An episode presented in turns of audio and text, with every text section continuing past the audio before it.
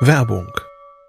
Was nervt extrem? Richtig, wenn Webseiten lange laden. Deswegen machst du deine Seiten schnell, indem du an den Web Vitals schraubst. Dabei schwer zu optimieren? Die Time to First Byte. Das hat Mitwald jetzt geändert. Im Managed Cloud Hosting des Agenturhosters bekommst du eine genaue Analyse deiner Time to First Byte. Du siehst erstmals, über welche Hebel du die KPI verbessern kannst. Teste jetzt 30 Tage kostenlos. Alle Infos unter www.mitwald.de/heise.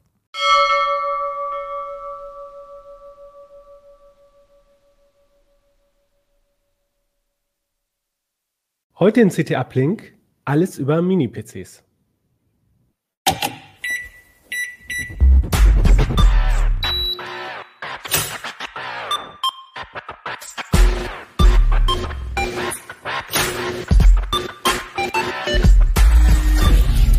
CT Uplink. Hallo, ich begrüße euch zu einer neuen Folge von CT Uplink. Mein Name ist Kevan Toni Carboni und wir haben heute ein spannendes Thema äh, im Gepäck. Aber bevor es losgeht, noch ein Wort von unserem Sponsor. Dell Technologies ist Ihr Partner für die Zukunft. Mit Know-how und individuell passenden IT-Lösungen unterstützen die Dell Technologies Expertinnen Unternehmen jeder Größe dabei, zukunftsfähig zu bleiben. Wir sprechen hier von End-to-End IT-Lösungen, von Laptops und PCs über leistungsstarke Workstations bis hin zu IoT, Server, Storage, Cloud und Finanzierungslösungen. Und das speziell auf die Bedürfnisse der Unternehmen zugeschnitten. Mehr Informationen unter dell.de slash kmu-beratung. Hallo, herzlich willkommen nochmal zum CT Uplink und äh, wir haben wieder ein Thema aus der aktuellen CT. Ich halte sie mal in die Kamera. Ähm, 30 Mini-PCs für fast jeden Zweck. Und da habe ich natürlich auch kompetente Kollegen heute dabei. Und ähm, äh, es geht nämlich ein bisschen so um die Lücke zwischen Laptop oder Notebook und PC Tower. Und ähm, ja, dann steigen wir mal gleich ein. Ähm, und äh, möchte meine Gäste vorstellen oder ihr stellt euch vielleicht selber vor. Carsten, fang doch mal an. Ja, mein Name ist Carsten Spille. Ich arbeite im Hardware-Ressort der CT und ich habe den Titelartikel mitverbrochen, den ihr gerade gesehen habt. Und dann haben wir noch Christoph. Genau, Christoph Windeck. Ich bin äh, genau wie Carsten im Hardware-Team von der CT und ich habe den Einleitungsartikel dazu geschrieben. Also da ist ja eine lange Tabelle drin, was wir, womit wir uns in Bezug auf Mini-PCs in den letzten anderthalb Jahren so beschäftigt haben. Und äh, wir haben versucht, einen Überblick zu geben über die äh, aktuell lieferbaren Mini-PCs, die man so kaufen kann. Ja, es freut mich auch sehr, dass ihr dabei seid. Meine erste Erfahrung mit einem ähm, Mini-PC war ja äh, die, ganz klassisch dieser Mac Mini, der, ich weiß gar nicht, wie viel, wie lange es her ist, ähm, der Mac Mini noch mit einem G4-Prozessor war das, glaube ich. Ähm, äh, also noch Power-PC-Architektur. Und ähm, ich kann mich auch noch so daran erinnern, genau. das ist jetzt ein neuerer Mac Mini, ne? Das so ist ein neuer, schon mit dem M1-Prozessor, genau. Hm. Genau, ne? Ähm, ich habe damals den Mac Mini ähm, äh, für meinen Vater gekauft. Also eigentlich wollte ich einen iMac kaufen. Das war halt so ein All-in-One-PC mit Röhrenmonitor, quasi der, äh, der billige iMac, könnte man sagen. Ähm, und dann kam dieser Mac Mini raus und es gab auch einen CT-Artikel dazu. Damals war ich selber noch Leser und im Forum ging es heiß her, ob das denn jetzt überhaupt ein richtiger Computer ist und so. Und ähm, also da kann ich mich sehr gut noch dran erinnern. Ich weiß auch gar nicht, es gab damals auch ein sehr schönes Editorial, äh, das das so ein bisschen äh, thematisiert hat, äh, wie was ist, was macht denn einen richtigen Computer aus oder wie ähm, männlich genug muss denn ein Computer sein. Auf jeden Fall habe ich diesen Mini, äh, Mac Mini da gekauft äh, und meinem Vater geschenkt, äh, also ihm erstmal einfach dahingestellt und er äh, guckte das an und fragte so, ist das ein CD-Player? Und dann, äh, und alle anderen, äh, die Verwandtschaft rätselte auch, was das denn wohl ist. Und dann äh, sah er aber das Apple-Logo und er hatte früher mal halt einen Mac gehabt und sagte dann so, äh, ist das ein Computer? Und ja, und er war damit sehr lange glücklich. Ich habe dann auch irgendwann nochmal einen Intel Mac Mini für ihn gekauft und äh, hatte auch sehr wenig mehr zu tun mit irgendwie Admin widerwillen, irgendwie den Windows-PC vom Papa flott zu halten. Ähm, ja, aber ähm, es gibt natürlich seitdem, und es gab auch vorher schon ähm, Mini-PCs, aber seitdem gibt es ja äh, noch viel, viel mehr. Und auch Apple hat ja nachgelegt. Ähm, was sind denn, ähm, wie, wie sieht denn der, der Markt dieser äh, Mini-PCs aus? Was habt ihr beide da ähm, zusammengetragen? Also man kann sagen, damals, das hast du schön dargestellt, also Apple waren beileibe nicht die Ersten. Das ist ja oft so, dass äh, die nicht unbedingt als Erste die Idee hatten, aber dann doch zeigen, was man aus dem Konzept machen kann. Und ähm, es gab damals eine Firma, da wird Carsten jetzt sich einen grinsen, die Firma A-Open, die haben wir alle noch im, im Hinterkopf. Die auf Messen gab es damals diese, diese, ähm, schon oft diese, diese, wie hießen die noch, diese Quader-PCs, diese, diese Cubes und so, mhm. auch Shuttle hatte da wahnsinnig viel. Das waren echt Renner, damals gab es ja noch C-Bits, wo richtig viele Leute waren und so. Und ähm, da waren dann ganze, ganze Stände bestückt mit diesen ziemlich klobigen Dinger eigentlich für, für heutige Verhältnisse. Da waren damals noch Desktop-Prozessoren drin. Und ähm, das hat sich ja ein bisschen aufgeweicht. Also es gibt immer noch welche, in denen eigentlich Desktop-Technik steckt. Das hat Apple zuletzt mit den Intel-Prozessoren auch so gemacht. Das waren eigentlich Desktop-Prozessoren, allerdings die sparsameren Varianten davon. Ähm, aber heute sind, äh, ist so das Feld geteilt. Zum Teil sind es eben Mobilprozessoren. Du hast ja die Notebooks oder Laptops schon erwähnt. Das ist im Prinzip Notebook-Technik. Also ähm, wenn man, wenn man jetzt mal so ein, so ein ähm, Intel NUC, also Next Unit of Computing, hat das Ganze jetzt in den letzten Jahren wieder ziemlich äh, nach vorne gebracht. Also die Füßchen hängen jetzt so raus, weil ich nachher noch zeigen will, wie es da innen drin aussieht. Aber die sind wirklich sehr klein. Ich halte mal, der, der Mac Mini dagegen hat sich kaum verändert in den Jahren in der Größe. Der ist also deutlich größer, wenn man das hier so sieht. Allerdings hat Apple das Netzteil schon drin, weswegen man nicht noch irgend so einen klobigen Klotz irgendwo verstecken muss äh, unterm Schreibtisch. Und ähm, ja, Apple hat so ein bisschen gezeigt, was damit möglich ist, da das ja auch so schön dann wie bei Apple üblich integriert war, also mit Mac OS, hieß ja damals, glaube ich, noch anders, ne? Mac OS X oder was war es zu dem Zeitpunkt? Also schon genau. drauf. Ähm, und du hast einfach nur noch so eine kleine Kiste. Wenn du die wirklich auf dem Schreibtisch hast, kannst du da direkt dein, ähm, dein äh, USB-Geräte einstöpseln. Sie haben auch schon ziemlich radikal natürlich damals gezeigt, ich brauche kein optisches Laufwerk mehr. Das diskutieren wir heute eigentlich nur noch selten. Gab noch eine lange Phase, da wollten die Leute natürlich diese Flexibilität des Desktops noch haben. Also äh, du kannst natürlich nichts zusätzlich einbauen. Musst du alles außen dran hängen. Ähm, aber es reicht eben für sehr, sehr viele Zwecke, auch gerade da, wo es repräsentativ sein soll zum Beispiel oder wo der PC stört, wo man sonst vielleicht einen All-in-One-PC nehmen würde, wie den, wie den iMac. Das ist ja sicherlich der nach wie vor hierzulande bekannteste Vertreter. Ähm, ganz edles Ding, wo der PC sozusagen im Monitor verschwindet. Äh, da kommt man nachher noch drauf. Das kann man jetzt im Grunde nachbasteln mit so einem Mini. Äh, aber man weiß nun auch schon seit einigen Jahren, dass das Konzept Einschränkungen hat. Ähm, wie gesagt, optisches Laufwerk habe ich schon erwähnt. Das würde ja gar nicht passen. Ähm, beziehungsweise es gibt so ein paar Versuche, da wird es dann aber schnell klobig. Ähm, und natürlich kann ich keine Steckkarten reinmachen. Also ich kann nicht nachträglich, also das hat, das hat zwei Auswirkungen. Das eine ist eben äh, starke Grafikkarte, ist schwierig. Es gibt zwar Mini-PCs mit, mit äh, gesteckter Grafikkarte, die sind dann aber viel weniger Mini. Ähm, und bei den, bei den richtigen Minis bedeutet es vor allem, also die Grafikleistung ist eben beschränkt, genau wie bei vielen Notebooks.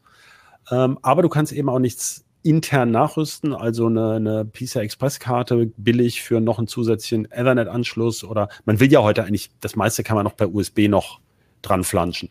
Ja. Mhm. Und also eine Einschränkung für, mit Steckkarten meinst du halt genau diese PCI, äh, äh PCI-Karten, wo ich irgendwie was erweitern kann. Ne? Aber genau, genau. Also das Gerät ist schon eingeschränkt erweiterbar. Im Vergleich zu einem Notebook sieht es wieder ein bisschen anders aus. Ähm, das muss man klar betonen, denn äh, bei vielen Notebooks ist heute zum Beispiel das RAM aufgelötet. Ähm, bei Apple ist sogar die, und bei anderen auch, aber vor allem bei Apple ist sogar der Flash-Speicher, also die SSD, fest eingelötet, kann ich nichts mehr verändern. Und das ist ein großer Vorteil jetzt zum Beispiel an der Flexibilität. Ganz viele, auch dieser kleinen Rechner, kann ich zwei Speichermodule reinbauen. Und äh, damit komme ich mittlerweile auf 64 GB RAM.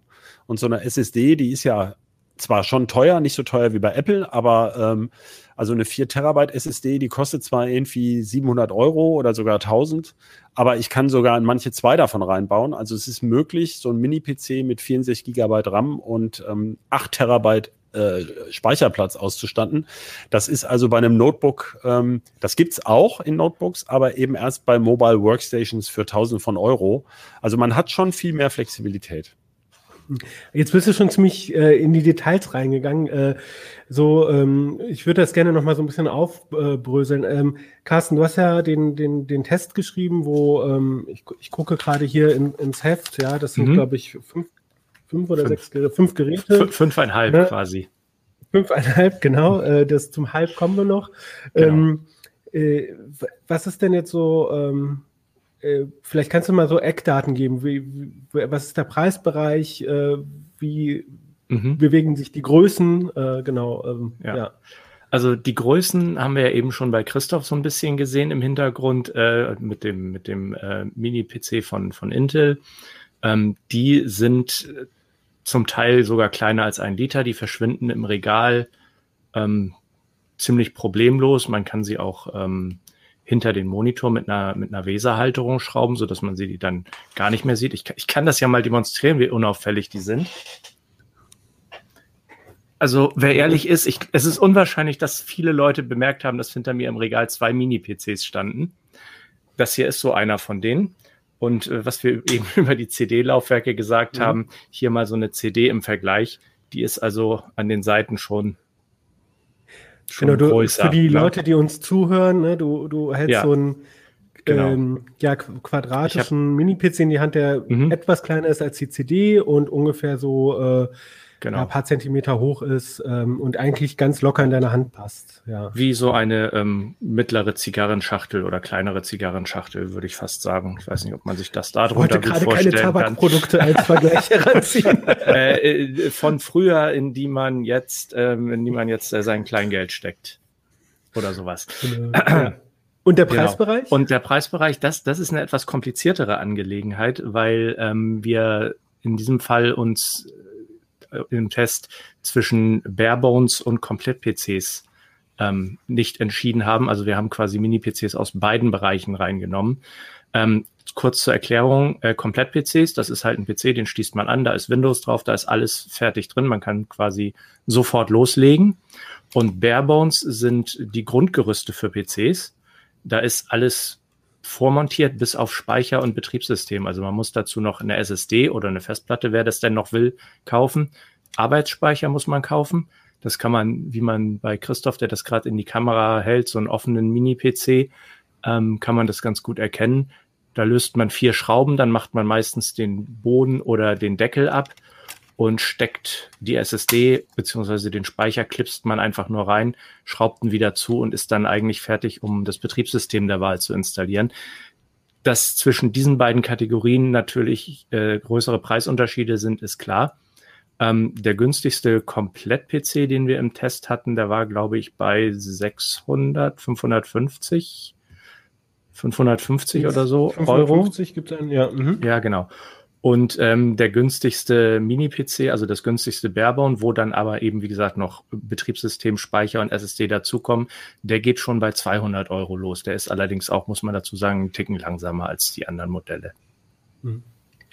Okay, das heißt, da muss man halt dann beim Preisvergleich aufpassen. Genau. Ähm, ich würde jetzt, ähm, ihr habt ja so ein paar Vorteile schon mal genannt. Das ist klein, unauffällig, das sieht ähm, meist auch hübsch aus oder hübscher als so eine dicke dicker MIDI-Tower. Also ähm, äh, man, man kann das halt irgendwie hinterm Monitor verschrauben. Äh, was könnt, könnt ihr noch mal so sagen, was sind denn jetzt so Einsatzzwecke? Also eine Sache war irgendwo an einer Stelle, wo es repräsentativ sein soll ähm, und man möchte jetzt einen ähm, äh, ein, ein, ein kleines, kompaktes Gerät haben, was nicht so auffällig ist. Aber abseits davon, was sind die Einsatzzwecke? Was kann ich denn auch machen? Und wo sind denn, äh, also vielleicht erstmal positiv, was kann man denn mit so einem Mini-PC alles machen und wo sind die Einsatzzwecke? Also machen kann man damit im Prinzip alles, wie was Christoph vorhin ja schon gesagt hat. Da kommt ähm, Mobiltechnik zum Einsatz. Das heißt, es ist nicht irgendwie so eine Art wie so ein PC, sondern es ist wirklich ein richtiger PC.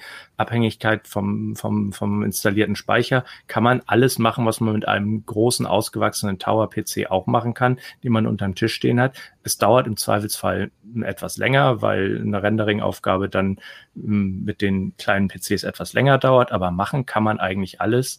Das einzige Problem ist, was in der, in der Kompaktheit begründet liegt, äh, Spiele funktionieren oft nur eingeschränkt, weil die äh, Grafikkarte halt nicht in so einen kleinen PC passt und die integrierte Grafik eigentlich nicht ausreicht, um zumindest die optisch aufwendigen AAA-Titel heutzutage zu spielen. Okay, ja, also Spiele fallen raus. Äh, sorry, Christoph, du wolltest es. Ja, kann man noch ergänzen. Nein, Spiele fallen nicht ganz raus. Es Spiele, viele Leute spielen ja wirklich nur so Browserspielchen äh, oder auch ältere Titel. Also mhm. ähm, ich, ich kenne mich bei Spielen nicht so aus, aber sag mal, Carsten, sag mal einen, der, äh, ich weiß in der ältere Version von Counter-Strike oder sowas ja, laufen auch Counter, problemlos. Ne? Counter-Strike ne? Go funktioniert problemlos, Dota 2, glaub, also so E-Sports-Titel, die auch äh, mit generell niedrigen Anforderungen daherkommen, die kann man auch auf Mini-PCs spielen. Nur wie gesagt, so optisch, optische Kracher, Cyberpunk 2077, Assassin's Creed, da wird's dann halt eng gerade wenn es in hohen Auflösungen mit vielen Details sein soll. Und man muss dann auch genau gucken. Also das muss man dazu sagen. Mhm, das kann nicht jeder Mini-PC, sondern diesen 200 Euro Mini-PC, den äh, Carsten ja, erwähnt hat und gesagt hat, er sei ein Tick langsamer. Da können mhm. wir vielleicht noch mal, also ich hätte jetzt Lust auf einen O-Ton von Denise, unserem technischen Assistenten, der dann sagt, lahme Kröte. Also ja. ähm, sagen wir mal, das ist jetzt das Gerät. Ähm, früher äh, hat, haben ja, äh, ich sage jetzt mal, viele unserer älteren Zuschauer haben ja vielleicht noch von Thin Clients gehört. Also einfach nur Zugriffsgeräte auf einen, ähm, auf einen Webdienst zum Beispiel oder auf einen Serverdienst. Äh, zum Beispiel in, in Buchhandlungen ist mir das immer bekannt, wenn die Buchhändlerin da mal eben schnell was nachguckt im Verzeichnis. Da, ähm, das ist so ein typischer Einsatzbereich für Thin Clients und das wird immer mehr von Mini-PCs im Grunde aufgefressen, weil so ganz einfache im Web Webbrowser-Aufgaben, die können wirklich auch die Kleinen. Und ähm, äh, wo viele Leute denken, dass man eine Grafikkarte braucht, das ist auch interessant. Ähm, da denken viele Leute falsch, weil ähm, die können, also selbst dieser billigste kann zum Beispiel zwei 4K-Displays anbinden. Das ist überhaupt kein Problem mehr, zwei große Bildschirme anzubinden. Ähm, aber eben das 3D-Rendering, da, da geht ihm sehr, also der kleine zum Beispiel, damit könnte man also nicht mal E-Sports-Titel spielen, da kann man wirklich nee. nur Browserspielchen mitmachen. Ähm, da braucht man schon einen besseren, so einen aktuellen, zum Beispiel Intel mhm. Core i oder Core i oder mhm. AMD Ryzen. Ähm, die sind dann schon deutlich stärker. Das schlägt sich dann aber auch im Preis nieder. Die kosten genau. dann natürlich irgendwie ein 100er oder 200er mehr. Und ähm, klassisch ist natürlich Büroaufgaben. Das ja liegt irgendwie auf der Hand. Also für das, wo ich mir sozusagen irgendein günstiges Notebook kaufen würde, da taugen sie auf jeden Fall. Und Carsten hat es schon so angedeutet, das kann man noch ein bisschen präzisieren es ist genau wie bei Notebooks. Die Kühlung ist eben begrenzt, sonst wird es laut. Ja, und äh, es gibt auch, ähm, hatte ich ja schon angedeutet, so Gaming-Minis, die dann schon deutlich größer sind, aber auch da muss die Wärme irgendwie aus dem Gehäuse mhm. und die mhm. werden dann unter Spielelast echt laut. Und ähm, also zumindest die allermeisten. Und ähm, wenn man jetzt bei Notebooks, dass es vielen Leuten nicht bewusst ist, zum Beispiel, dass bei Gaming-Notebooks die maximale Spieleperformance eigentlich nur dann verfügbar ist, wenn das Netzteil dran hängt weil sonst der Akku gar nicht genug Strom liefert. Und ähm, ja, wenn man aus diesem Gedanken kommt, die Energie muss irgendwie ja herkommen und die muss auch wieder weg. Äh, wenn ich jetzt zum Beispiel, natürlich kann ich mit den Dingern Fotos bearbeiten, ich kann auch viele Videos schneiden. Ähm, aber wenn es jetzt darum geht, zum Beispiel Videoeffekte zu berechnen in einem langen Video, wo also wo der PC echt ins, ins Keuchen kommt.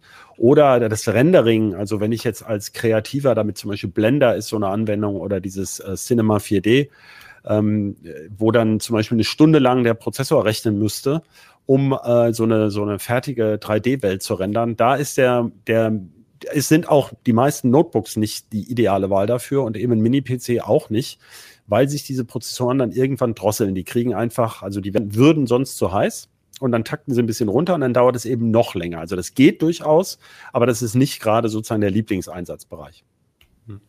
Und wenn ich das noch kurz ergänzen darf, dabei werden Gerne. sie dann auch zum Teil richtig laut. Also da gibt es dann wirklich große Unterschiede auch. Das kann ich nur auf den Test verweisen. Da gibt's welche, die hat man dann lieber neben sich oder vor sich auf dem Tisch stehen als äh, andere, bei denen würde man am liebsten gerne in der Zeit rausgehen und sich einen Kaffee holen.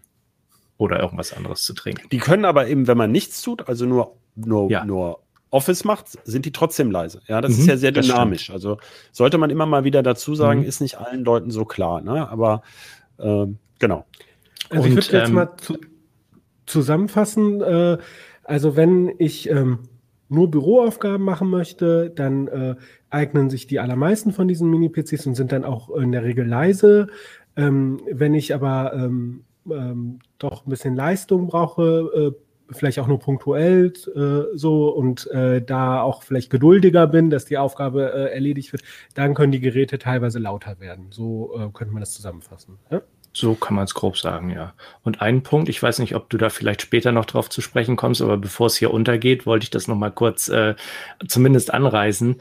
Ähm, einen großen Vorteil, den die Minis haben, die haben ja so ein bisschen geschlosseneres Ökosystem in sich, so dass die einzelnen Komponenten gut aufeinander abgestimmt sind in der Regel. Das bedeutet auch, dass die zumindest im Leerlauf sehr viel effizienter sind als die meisten normalen Desktop-Rechner.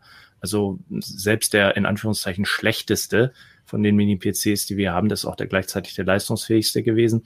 Aber selbst der ähm, schafft es im Leerlauf, um, um die 10 Watt zu bleiben und in der Regel sind es eigentlich eher so Richtung 5 Watt.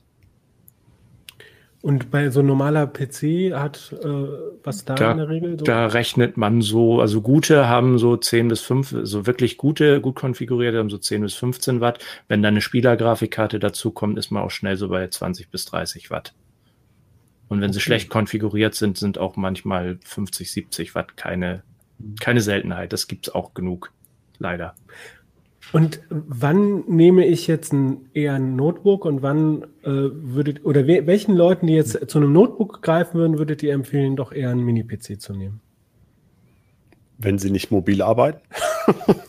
also, das ist schon mal die erste Entscheidung. Also, ähm, und wenn ich es nicht wegräumen will. Also es ist im Grunde dann der Punkt, äh, ähm, wenn ich mir sowieso einen schönen Monitor ähm, kaufe, weil ich zum Beispiel ein 4K-Display haben möchte oder ein besonderes großes. Also ich habe ja schon, äh, ich bin ja schon in dem Gleitsichtbrillenalter. Ich brauche gar nicht so die allerfeinste Auflösung, sondern ich habe einen kon ziemlich kontraststarken Monitor, den ich, äh, aber der ist relativ groß. Ich, wir sitzen ja den ganzen Tag vorm Rechner und tippen irgendwas und ja, und wenn ich dann eh schon so ein großes ähm, Monitorblech auf dem Schreibtisch stehen habe, da trägt der Mini wirklich nicht mehr auf.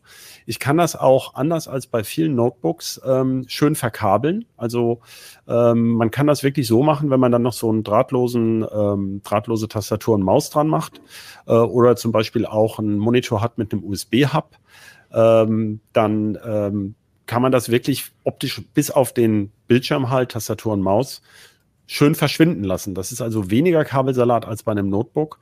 Und für mich ist da der klare Bruch. Also ähm, wenn ich, wenn ich das Notebook wirklich nicht mitnehmen möchte und sowieso ein externes Display habe, äh, dann Mini-PC.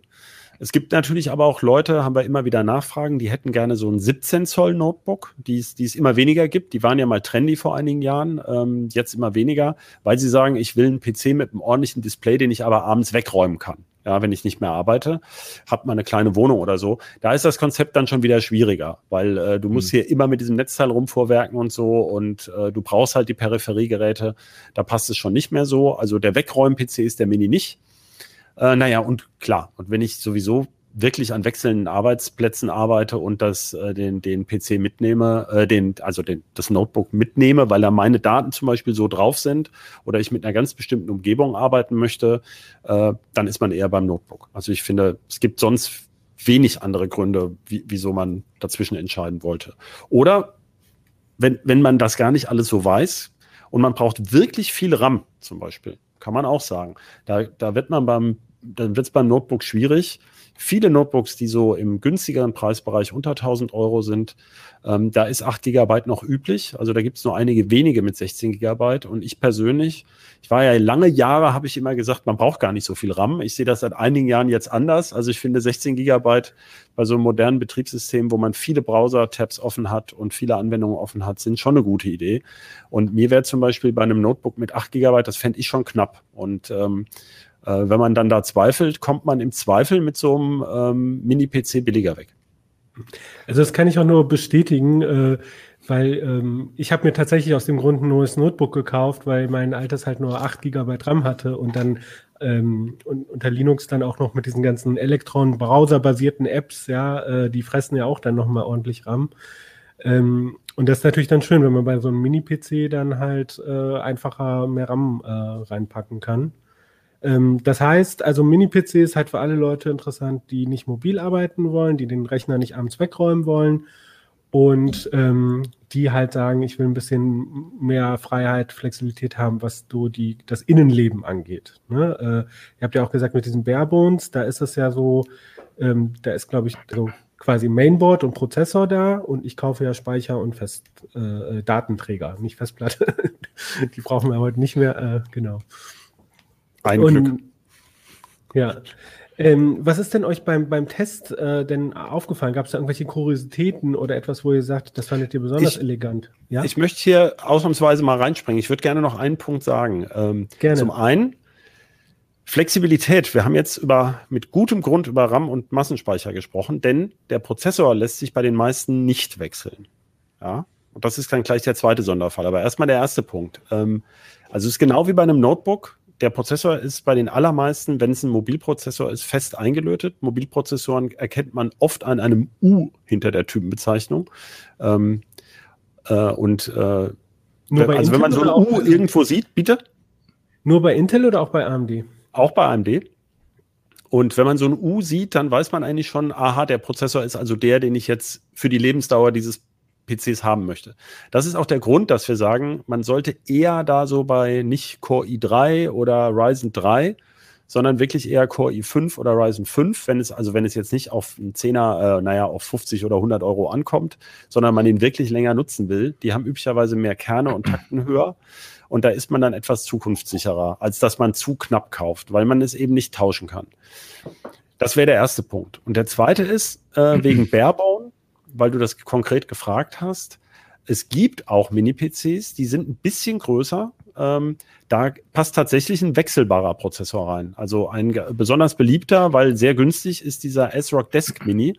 Da haben wir auch schon mehrere Bastelprojekte mitgemacht. Es, Carsten kennt, äh, glaube ich, die gesamten Generationen äh, von H110, äh, äh, A300 und H470 und so weiter. Gibt es also verschiedene Ausführungen. Mhm. Und da muss ich wirklich, da ist das Basteln dann etwas komplizierter. Das ist also wie bei einem Desktop-PC, nur in klein. Ich muss wirklich den Prozessor auch noch kaufen. Deswegen sind die natürlich billiger und ähm, auch den Kühler da drauf machen mit Wärmeleitpaste und so. Und da muss ich auch beim Kühler ein bisschen tricksen, weil da passt natürlich nicht kein Riesenkühler rein. Ähm, das ist aber ein ganz spannendes Konzept, weil ich da noch mehr Flexibilität habe. Also das gibt es auch, aber das würde man jetzt in unserer Übersichtstabelle sehen. Die Masse der Mini-PCs ist mit fest bestückten Prozessoren. Ja, also das nur nochmal äh, zur Erklärung, das sollte man sich bewusst machen. Also das hat Vor- und Nachteile ähm, diese, diese mit mo fest verlöteten Mobilprozessoren, dann muss ich wirklich eigentlich nur ein SO-DIM und eine M2-SSD reinstecken und fertig. Und bei den anderen ist doch ein bisschen mehr gefummelt. Also ich als Hardware-Agnostiker sage dann auch, äh, gut, ein Problem, um das ich mich weniger kümmern muss, wenn alles da schon zusammen ist. Aber stimmt es dann auch, dass dann so Systeme, wo dann der, ähm, der Prozessor sozusagen fix ist, äh, dass die dann besser abgestimmt sind äh, oder kann man dann bei so einem Wechselprozessor äh, gar nicht so viel falsch machen? Besser abgestimmt in welcher Hinsicht auf den äh, Stromverbrauch oder oder was was meinst genau, du auf konkret? Stromverbrauch, auf äh, Lärmentwicklung, Hitzeentwicklung. Ne? Also das ist dann, das ist ja so das Versprechen, was diese All-in-One-Systeme halt mhm. haben, ne? So, du musst dich um ja. nichts kümmern und das ist ein auf sich optimiertes, getestetes System. Ne? Nee, also kümmern muss man sich da nicht, auch bei denen mit, mit also weder bei denen mit ähm, wechselbaren Prozessoren noch bei denen mit verlöteten Prozessoren. Das ist äh, eigentlich nicht das Problem.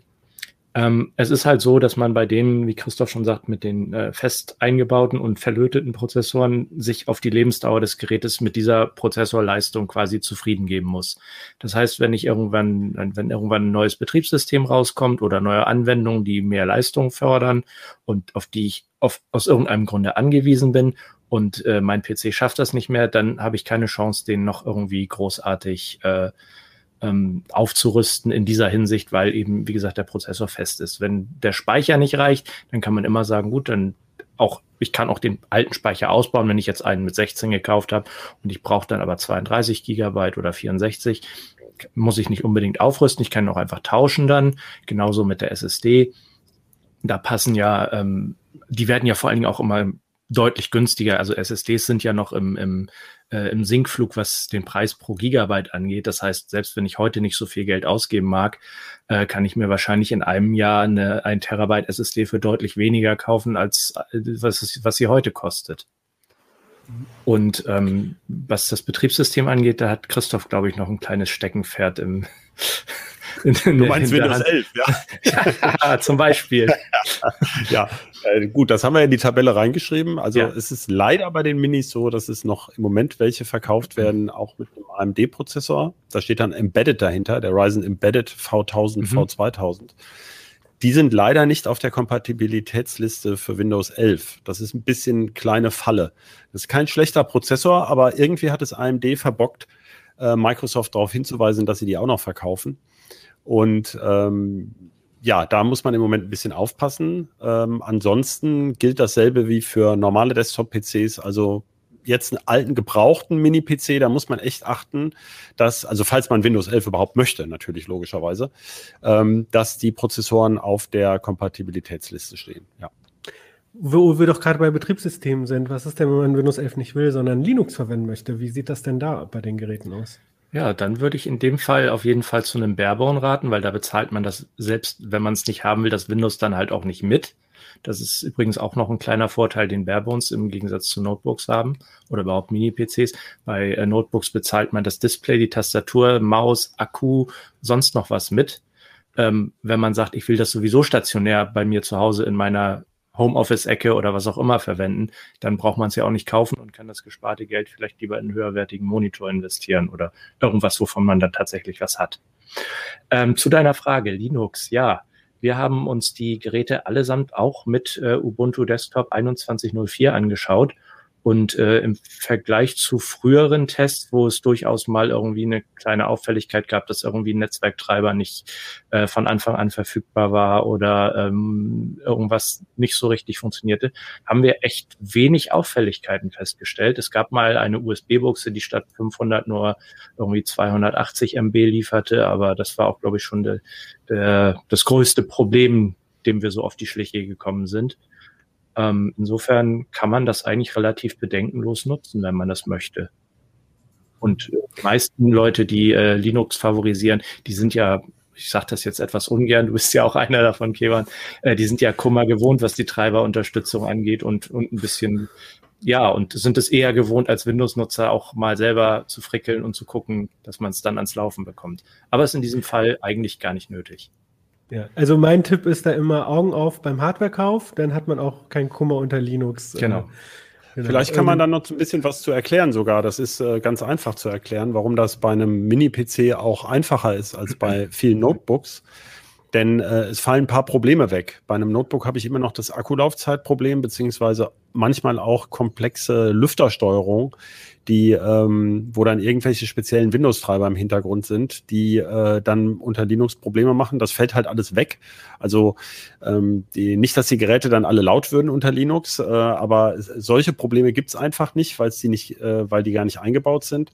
Oder auch Komponenten wie zum Beispiel Webcam äh, äh, gibt es nicht. Ähm, die könnte man ja extra per USB dran stecken und dann eine Linux-taugliche nehmen. Äh, äh, ist ja eigentlich auch ein gelöstes Problem, war früher mal eher eins. Und dann diese Sondertasten, die Notebooks oft haben, wo es ja manchmal auch Gehuddel gibt mit äh, äh Lautstärke an, aus oder, oder anderes ähm, auf dem Beamer umschalten oder sowas äh, entfällt halt auch. Also ich meine, äh, insofern ist es auch etwas einfacher für die Mini-PCs ähm, Linux auszuführen. Äh, was sich mich aber sehr gefreut hat, Kevin, ist, dass du gesagt hast, dass äh, Linux ja gerne mal äh, ziemlich viel RAM braucht, weil ich finde das immer so schön. Das ist auch mein Eindruck seit vielen Jahren. Man hört aber, liest aber in Foren immer wieder, dass Linux ja so ressourcenschonend sei und so. Ähm, und äh, mir scheint da schon lange zumindest Gleichstand zu sein, was es hängt halt vor allem von der Software ab, die man nutzt, äh, wie viel, wie viel RAM benutzt wird, ne? oder wie, wie viel RAM äh, in, in der Spitze zu einem Problem wird, wenn es nicht vorhanden ist.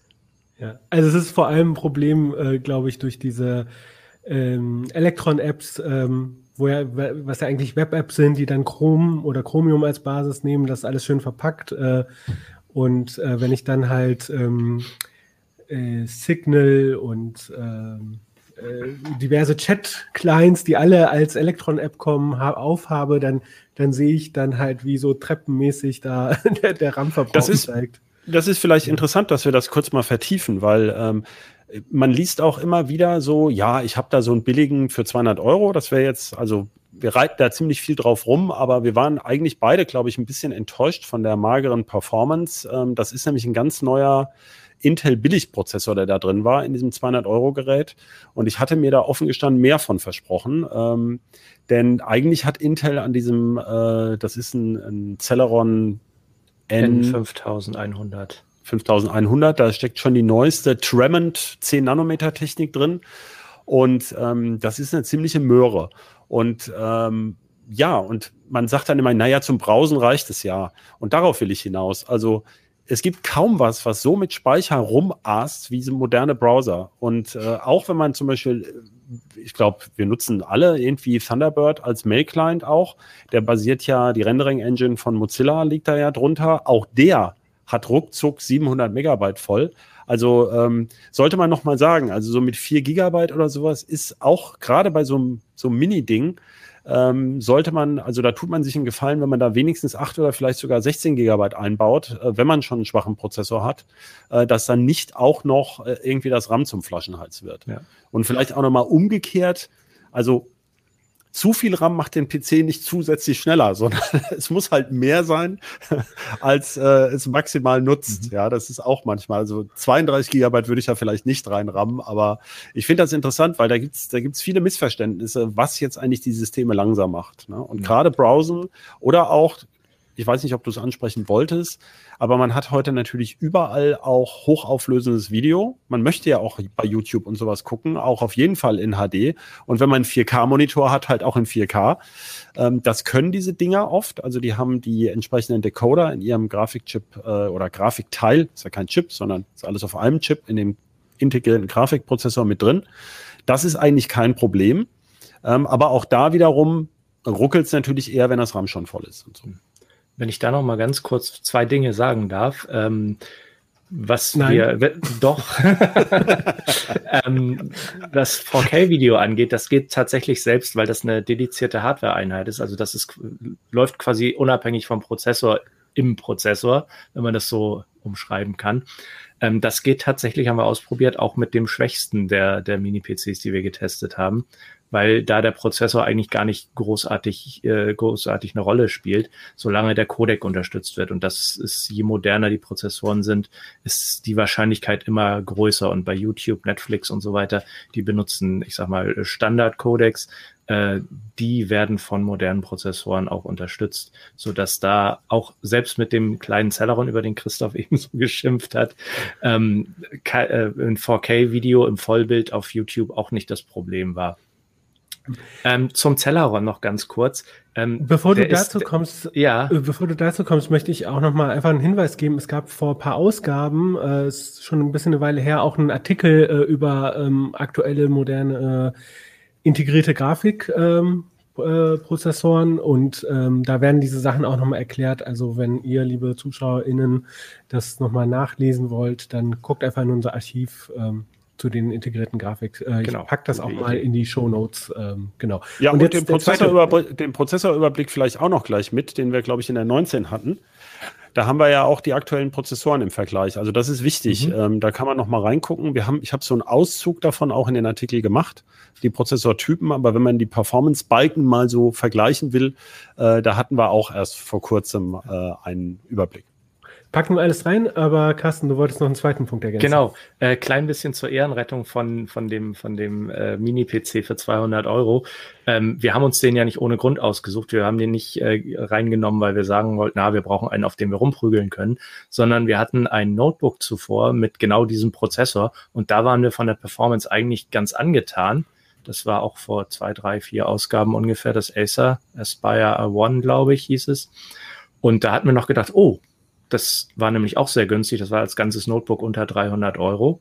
Also inklusive es sehr kleiner SSD und, und 4 Gigabyte, aber immerhin. Und äh, da haben wir noch gedacht, ja, der ist ja gar nicht so schlecht, den gucken wir uns auch mal im Mini-PC an. Aber da ist in der Konfiguration wohl irgendwie ein bisschen was schiefgegangen. Also selbst wenn der lange Zeit gar nichts zu tun hat, der Rechner, brauchte der so ungefähr zweieinhalb Watt. Also der, nicht der Rechner, sondern der Prozessor, das kann man mit, äh, bestimmten Tools auslesen. Zweieinhalb Watt von sechs Watt, die er überhaupt nur verbrauchen darf im Maximum. Da bleibt natürlich nicht so viel, wenn er dann zusätzlich noch mehr tun muss. Also da ähm, scheint es wohl irgendein Abstimmungsproblemchen zu geben. Asus guckt sich das gerade noch mal an, soweit ich informiert bin. Und ähm, ja, vielleicht gibt's da noch einen Fix und dann wird das Gerät eventuell noch besser. Darüber halten wir euch dann natürlich auch auf dem Laufenden. Super. Ähm, ich, mir ist noch eine Sache aufgefallen und zwar, ihr hattet ja ein bisschen auf dem hier ähm, rumgeprügelt, äh, ähm, auf diesem Mini-PC, aber interessanterweise auch auf den teuersten, nämlich der für 1300 Euro. Ähm, und da hattet ihr gesagt, dass der auch nicht so äh, flott war, obwohl er einen 8-Kern hat. Also das hat mich jetzt gewundert. Ne? Mhm. Das teuerste Gerät mit einem 8-Kern-Prozessor und der wurde auch im gleichen Satz genannt als äh, äh, Schnecke, sage ich jetzt mal vorsichtig. Ja, da liegt's auch, also da liegt's sogar sehr eindeutig an der Konfiguration. Das ist vom Hersteller auch so beabsichtigt. Ähm, das, äh, ich kann das noch mal ins Bild halten. Das war der, den ich vorhin im Vergleich mit der mit der CD schon gezeigt habe. Ähm, das Gerät kommt aus dem Embedded-Bereich und ähm, deswegen kostet der auch so viel, weil der unter anderem auch äh, für eine Umgebungstemperatur, ich glaube bis 50 Grad statt der normalen 40 äh, spezifiziert ist. Das kostet in dem Bereich halt alles mehr, deswegen ist der ein bisschen teurer. Und der kommt halt ab Werk mit der Einstellung, dass der Turbo von dem Prozessor abgeschaltet ist. Also moderne Prozessoren haben ja so eine Funktion, wenn äh, einzelne Einheiten nicht ganz ausgelastet sind, aber es ist noch Rest an der TDP da, also an der erlaubten Leistungsaufnahme, dürfen die höher takten als ihre Spezifikation eigentlich erlaubt, um nach Möglichkeit dann ähm, mehr Performance freizusetzen. So ganz kurz äh, angerissen. Und dieser Turbo ist halt abgeschaltet, sodass diese ganzen acht Kerne, die da auch natürlich drin sind, äh, nur mit 1,7 Gigahertz liefen, was nicht so viel ist im Vergleich. Und äh, wenn man das im BIOS aktiviert, was auch der Hersteller durchaus erlaubt, haben wir auch im Artikel erwähnt, ähm, dann steigt die Performance im Single-Threading zum Beispiel, wo dieser Turbo am meisten wirkt, um bis zu 92 Prozent. Und dann ist es natürlich auch keine ganz so lahme Schnecke mehr. Gut, ähm, dann würde ich gerne zum Schluss noch mal kurz wissen, habt ihr irgendwie, ähm, äh, also benutzt ihr selber äh, Mini-PC bei euch? Also ich bin durchs Homeoffice äh, auf den Mini-PC gekommen. Ein Testgerät, was wir mal äh, eingekauft haben, habe ich jetzt äh, bei mir zu Hause. Äh, nicht hinter Monitor festgeschraubt, war ich zu faul zu, steht da einfach so rum. Ähm, ja, das ist ein, ein moderner ähm, Intel Quad-Core äh, Tiger Lake äh, ist das Core i 11000 oder nein, das sind 1135 oder 1165. Das reicht eigentlich für alles aus. Ich habe da, glaube ich, auch 16 GB RAM drin. Was mich bei dem Ding stört, ist, ähm, dass der, wenn er was zu tun hat, hört man den Lüfter kurz. Also nicht aufheulen ist jetzt zu viel gesagt, aber wenn man sehr konzentriert arbeitet, wäre er mir ehrlich gesagt ein bisschen zu laut. Könnte man natürlich auch noch durch Montage, ist vielleicht auch noch eine, eine Idee, wenn er hinter dem Monitor hängt, ähm, kriegt man es natürlich nicht so mit, wie wenn der jetzt direkt vor einem auf dem, auf dem Tisch steht. Ist also auch da ein Aspekt. Äh, man sollte ihn dann aber ab und zu auch mal abstauben. also wenn er dann sehr viel reinzieht, das kennen ja manche von den Notebooks mit, mit, was weiß ich, Katzenhaaren drin oder Flusen, äh, die werden dann schon ordentlich laut. Also, aber ansonsten äh, funktioniert das wie gedacht. Also äh, kann ich aus eigener äh, Anschauung auch bestätigen. Also für Büroarbeiten und auch wirklich mit sehr vielen Browser-Tabs offen, äh, das stellt da kein Problem dar. Ich habe äh, so einen Nook mal, ähm, als ich damals beim Campusradio war, also liebe Grüße an Herz 89, äh, dort habe ich dann im Studio tatsächlich so einen Nook aufgestellt, weil der, der war zwar jetzt nicht passiv gekühlt, aber der ähm, war halt sehr leise. Ähm, normalerweise hat man den ja nicht gehört und ähm, dann konnten die ModeratorInnen halt äh, während der Sendung, was weiß ich, mal kurz was nachgucken, das Wetter oder die Uhrzeit. Und äh, was auch sehr lustig ist, ich habe da so dieses typische Windows-Hintergrundbild hingepackt und ein Ubuntu, nee, das war das ein Linux Mint mit einem Theme von Windows XP und monatelang hat niemand gemerkt, dass das kein Windows-Rechner ist. ja. ja, schön. Okay, so ja, meine. Mini-PC-Anekdote. Äh, ja. Ähm, habt ihr noch Tipps? Ähm, worauf sollten die Leute beim Kauf achten? Also vielleicht so ein, jetzt nicht die, die genauen Tipps oder Hintergründe stehen ja in den Artikeln, aber so wenn ihr so einen Tipp mitgeben könnt, wenn jetzt jemand sich für einen Mini-PC interessiert und einen kaufen möchte, was würdet ihr da mit auf den Weg geben? Ein Tipp, ein Tipp ist immer schwierig. Ähm, Oder zwei. Nein, aber äh, am wichtigsten ist bei Mini-PCs meiner Meinung nach, sich vorher drüber im Klaren zu sein, was man haben will. Das, das, da verwenden wir in den Artikeln ja auch immer relativ viel, äh, viele Zeilen drauf, zu erklären, wer, für wen welche Art von Gerät äh, sinnvoll ist. Also sozusagen seine eigene Bedarfsanalyse müsste man möglichst gut machen, weil da eben in manchen Fällen, wie zum Beispiel im Prozessor, was wir angesprochen haben, ähm, ist man festgelegt, sobald man gekauft hat und die zwei Wochen Rückgabefrist abgelaufen sind. Ähm, und wenn man dann merkt, oh, das reicht mir jetzt doch nicht, dann ist man doch irgendwie gekniffen in den meisten Fällen. Also im Zweifelsfall vielleicht auch, wenn man sagt, ich will das Ding jetzt drei, vier, fünf Jahre benutzen, ähm, vielleicht sogar eine Nummer größer kaufen, als man jetzt meint, dass man es unbedingt muss. Mit größer meine ich einfach einen schnelleren Prozessor oder ja, dem kann ich mich nur anschließen. Und mein Tipp wäre noch auf die, auf die, wirklich auf die maximale Lautstärke zu achten. Also, weil man hier ja auch keinen Kühler tauschen kann. Also, außer bei den wenigen, die wir da erwähnt haben. Und selbst da ist es fummelig, weil eben nur manche reinpassen. Und das zweite ist, aufs Netzteil achten. also manche lassen sich da blenden, oh, ist der klein und dann liegt, also diese Netzteile sind teilweise wirklich fast so groß wie der ganze Mini-PC.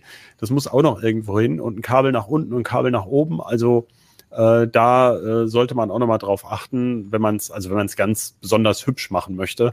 Äh, es wird dann, ist aber bei Notebooks ganz genauso, es wird schnell eine fürchterliche Kabellage, wenn man noch äh, ähm, eine Docking Station hat oder so, ein so ein USB-C-Verteiler und noch einen Anschluss und hier noch einen und die Webcam und das Mikrofon und so weiter. Also das ist dann weniger schön als gedacht. Da muss man ein bisschen Hirnschmalz investieren. Ja, vielen Dank für euch, äh, ähm, dass ihr uns sozusagen mitgenommen habt in die Welt der Mini-PCs. Ähm, ich habe da auch bei den Artikeln auf jeden Fall nochmal äh, einiges gelernt und äh, kann äh, die ähm, ans Herz legen. Also, wenn euch das interessiert, schaut rein in die CT21. Ähm, da ist der Titel Mini-PCs. Und ich finde es auch gerade so, was heute, wenn wir über Nachhaltigkeit äh, reden oder so, finde ich das auf, auf jeden Fall auch was Gutes, weil äh, ich dann sagen kann, hey, ich habe hier diese Kiste, so, und selbst wenn ich die austauschen muss, ich kann sie ja vielleicht sogar mit dem RAM erweitern, aber ähm, ich kann den Monitor und Tastatur äh, weiterverwenden. Ich habe äh, muss nicht einen Akku anschaffen, den ich vielleicht gar nie benutze. Ne? Also das sind alles äh, Sachen, die für mich auch für Mini-PC sprechen. Ähm, dann äh, ja, sind wir, glaube ich, auch mit der Sendung schon fast zu Ende. Es kommt, äh, ich würde gleich noch ein bisschen Feedback von euch vorlesen, aber zuerst kommt noch äh, mal unser Sponsor zu Wort. Dell Technologies ist Ihr Partner für die Zukunft. Mit Know-how und individuell passenden IT-Lösungen unterstützen die Dell Technologies Expertinnen Unternehmen jeder Größe dabei, zukunftsfähig zu bleiben. Wir sprechen hier von End-to-End IT-Lösungen, von Laptops und PCs über leistungsstarke Workstations bis hin zu IoT, Server, Storage, Cloud und Finanzierungslösungen. Und das speziell auf die Bedürfnisse der Unternehmen zugeschnitten. Mehr Informationen unter dell.de slash kmu-beratung. Letzte Woche ging es ja im Uplink unter anderem um das neue iPhone, aber auch um digitale Dia-Shows. Und ähm, da gab es auf YouTube einen Kommentar von äh, äh, Scheital 100. Ich hoffe, ich habe das jetzt richtig wiedergegeben. Und ähm, der, ähm, der oder die meinte halt, man ähm, äh, Peter hat ja da diese Präsentation, diese digitalen Dia-Shows vorgestellt und da sollte man erstmal überlegen, ob Freunde und Familie eine zweieinhalb Stunden Präsentation äh, des Urlaubs äh, überhaupt sehen wollen, äh, denn das sei nicht unbedingt eine Frage der Qualität der Präsentation. Äh, die, ähm, genau, das ist ein guter Hinweis, das auch abzuchecken, bevor man sich zu viel Mühe macht, aber trotzdem kann ja vielleicht eine gut gemachte Urlaubspräsentation dann doch faszinieren, ähm, die Verwandtschaft. Äh, ja, genau. Wenn ihr äh, auch Feedback habt zu dieser Folge oder zu anderen Folgen, dann schreibt uns gerne an uplink.ct.de oder kommentiert hier unter ähm, dem Video. Ähm, ähm, macht das bei YouTube oder im äh, Heise-Forum. Ähm, wir freuen uns auf euer Feedback.